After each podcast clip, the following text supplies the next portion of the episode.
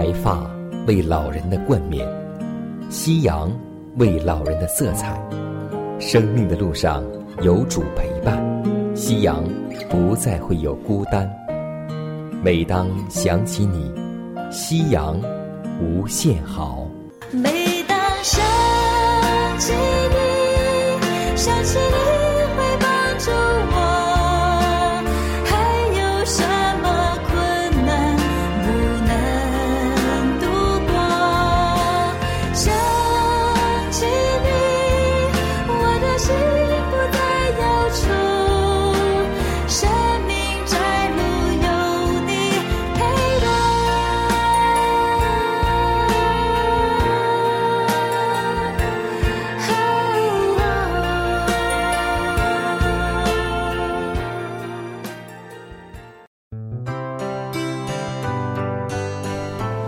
收音机前的各位长辈朋友们，亲爱的弟兄姐妹们，主内平安。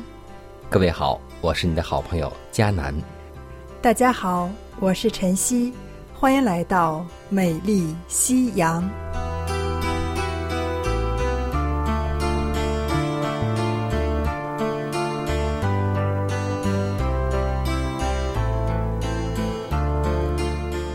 美丽夕阳。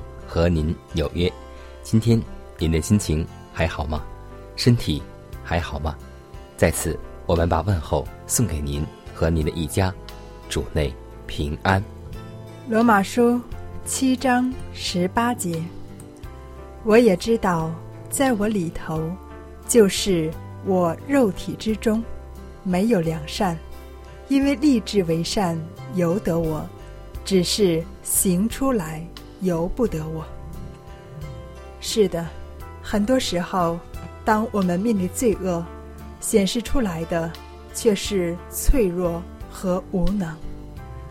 不只是亚当和夏娃在罪恶面前跌倒，他的子子孙孙也同样不能胜过罪。下面，晨曦和大家共同分享的这个人物就是以挪士。下面，让我们一同走进以挪士的信仰生活当中，一同经历和借鉴他的信仰生活。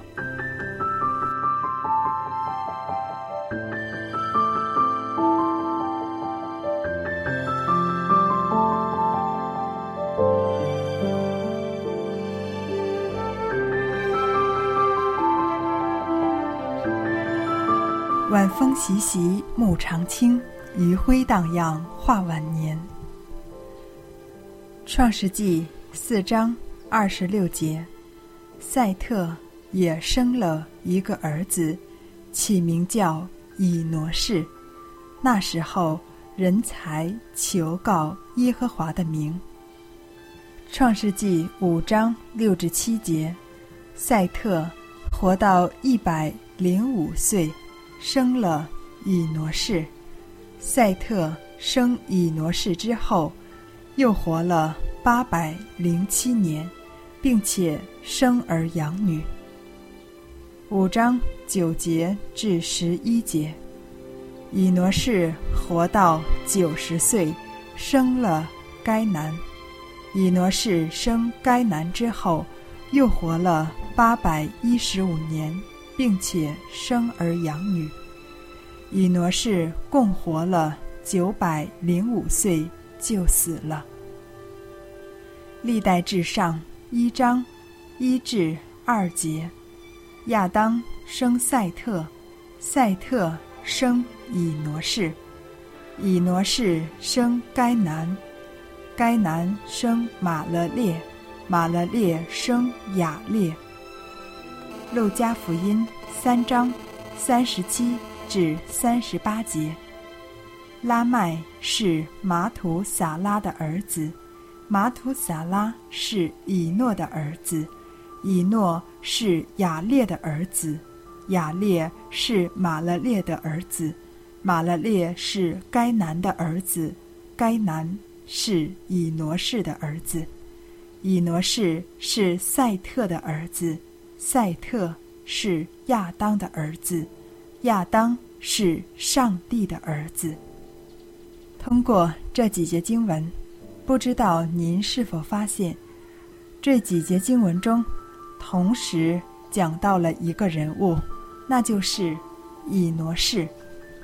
可以说，以挪士的事迹在圣经中记载的并不多，但是我们通过这个人，却能学得一些属灵的教训。通过资料的记载，我们知道以挪士名字的含义是脆弱、无能的人。他父亲赛特给他起这个名字，一定是感到经过堕落的人，自己乃是极其脆弱无能的，无依无靠。以挪士也必是有同样的认识和感觉。当赛特。感到自己的脆弱无能时，他呼求耶和华的名。以诺士有这样一位呼求耶和华名的父亲，自然也就继承了这个福分，做了一个呼求耶和华名的人，享受上帝丰富的人。这样，他成了一个典型的人物，因为在圣经中。那节经文讲到，当以挪士出生时，那时候人才求告耶和华的命。赛特为什么给他儿子起了这么一个名字呢？当亚当夏娃明明知道善恶树的果子不可以吃，却受不了撒旦的诱惑而吃了，也胜不过罪的力量。竟然发生哥哥杀弟弟的事，让他们深深的觉得人是多么的脆弱，没有能力，而且是必死的。他们就开始求告耶和华的名。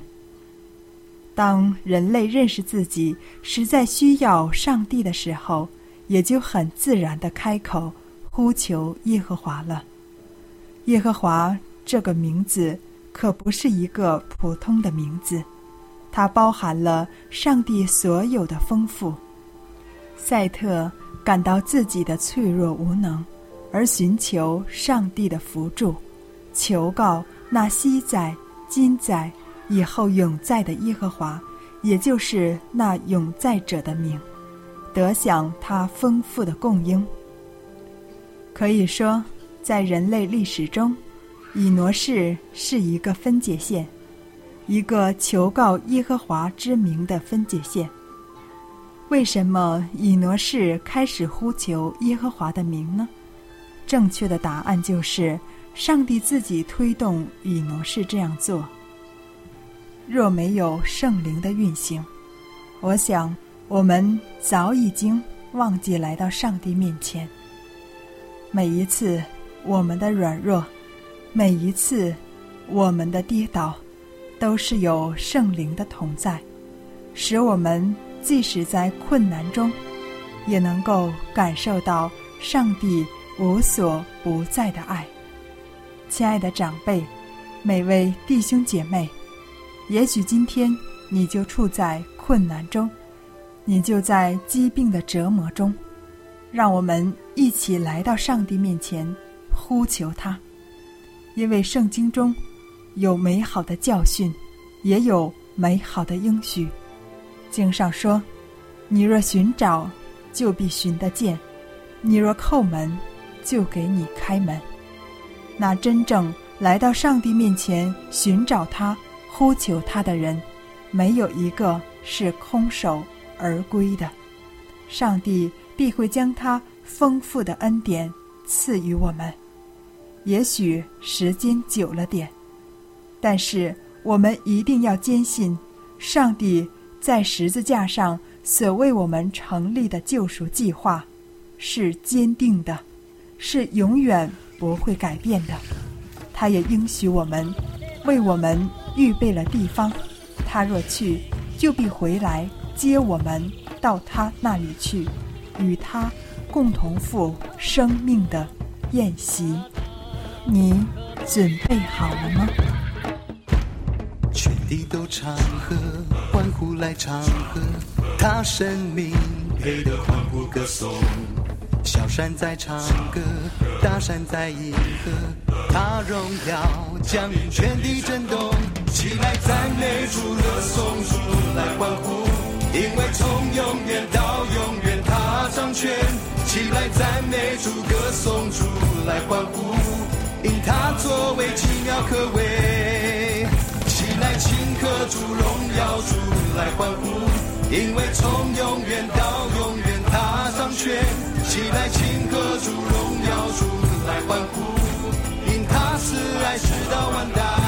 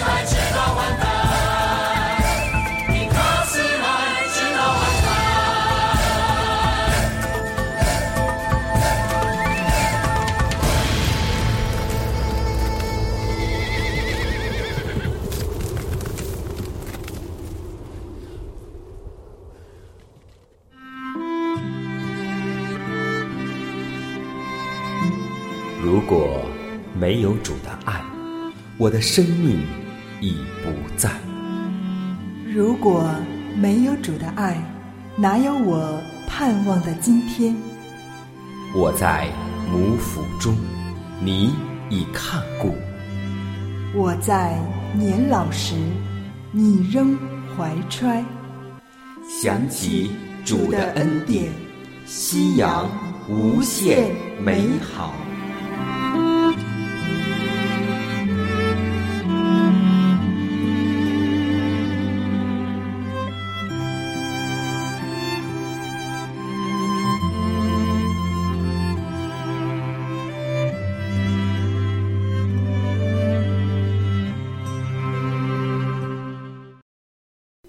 携手健康生活，愿自然回归您的身边。大家好，欢迎继续收听《美丽夕阳》。到了夏天，不少人喜欢烧烤解馋尽兴，但是其中一个常用材料却暗藏着健康隐患。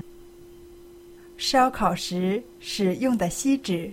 其实含有大量铝，而铝质在烹煮过程中可渗入食物，若其在大脑积存，可诱发老年痴呆症。而日常食用锡纸加热的三明治等行为，都可能导致出现骨骼疾病等症状。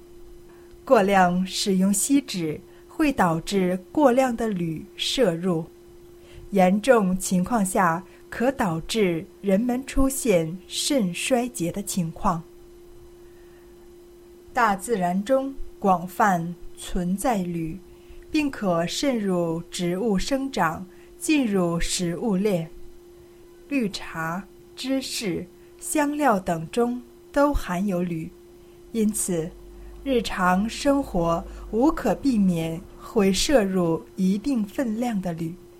世界卫生组织建议，人体每日摄入铝的分量，每公斤体重。不应超过四十毫克。以六十公斤体重为例，每日不应该超过两千四百毫克。专家表明，锡纸虽然冠以“锡”字，但它其实是铝箔。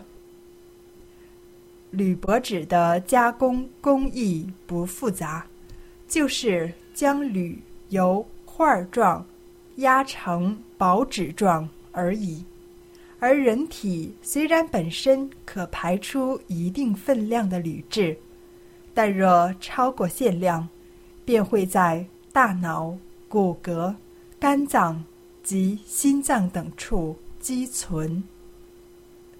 最新研究称，积存在大脑的铝质。可减缓大脑细胞的生长速度，从而诱发早期老年痴呆症或加重该病病情。埃及爱因沙姆斯大学化学系教授巴西奥尼说：“在日常生活中，我们很多时候都会用到这个东西，比如晚饭。”我们会用锡纸烤鱼、烤蔬菜，或者拿锡纸烤肉。我们觉得这或许是美味且非常健康的饮食方式，但是这样的烹饪方式可能在潜移默化当中对我们的身体造成危害，而我们却全然不知。所以。我们不应该把这些警告仅仅当做一条新闻来看待，而是在日常生活中加以注意，因为这样的慢性死亡不仅仅很难发现，而且也不好改变。希望这条来源于《法制晚报》的内容能够给我们带来警戒。亲爱耶稣，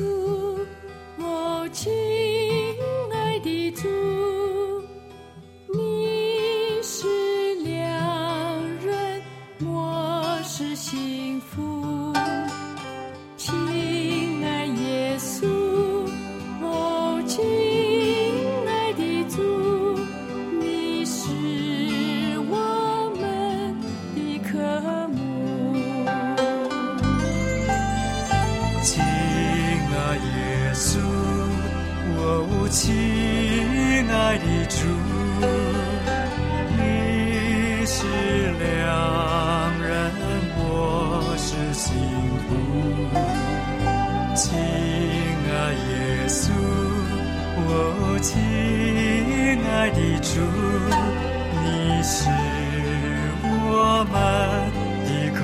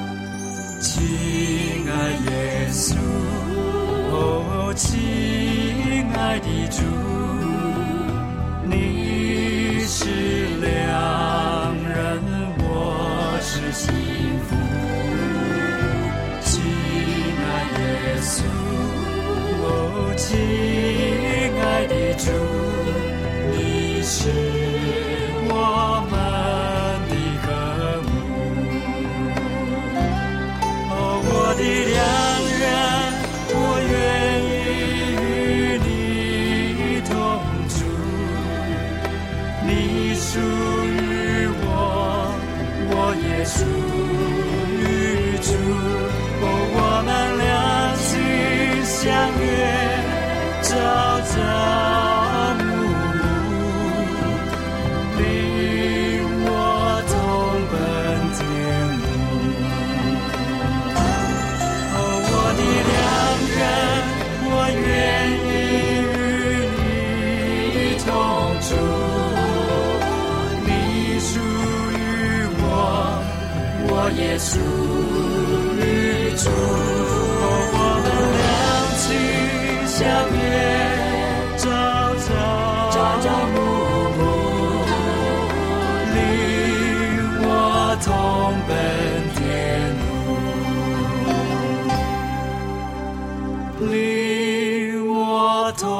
同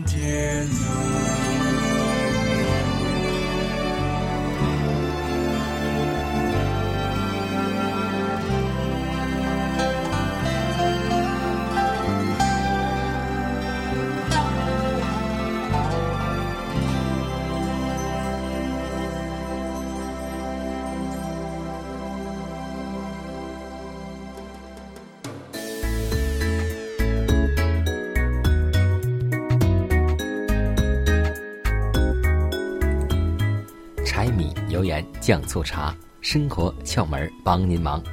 今天我们来分享哪个生活常识呢？就是我们每天都要用到的牙膏。说到牙膏，我们都会想起，牙膏只能够是刷牙用的，别的还有什么用途呢？要告诉大家，牙膏的用途太多太多了。今天我们只说出一个。我们老年人经常会用电筒，那么手电筒用久了，反光镜的部位就会发黑。这样呢，我们可以在细纱布上涂少许的牙膏，擦拭反光镜，反复擦拭即可，您就会发现越擦越亮了。如果玻璃日久发黑，也可以采用此法使之恢复光亮。那么，牙膏除了可以擦拭手电筒，而且还有一种方式：当我们在夏天的时候遇到蚊虫叮咬，我们可以顺手挤一点牙膏涂在患处，这样又止痒又消炎。佳楠已经试过很多次了，效果非常的好，所以让我们有时间有机会来试一下牙膏的妙用吧。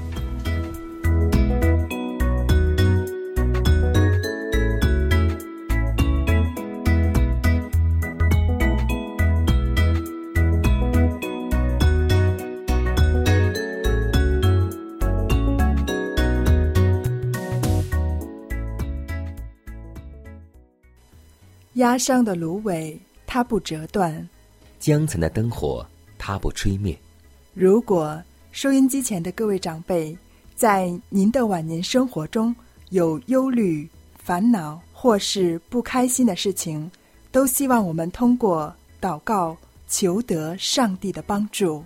同时，也欢迎每位老年朋友，将您心里的故事，通过写信的方式和我们来分享，或是有需要，我们会为您献上祷告。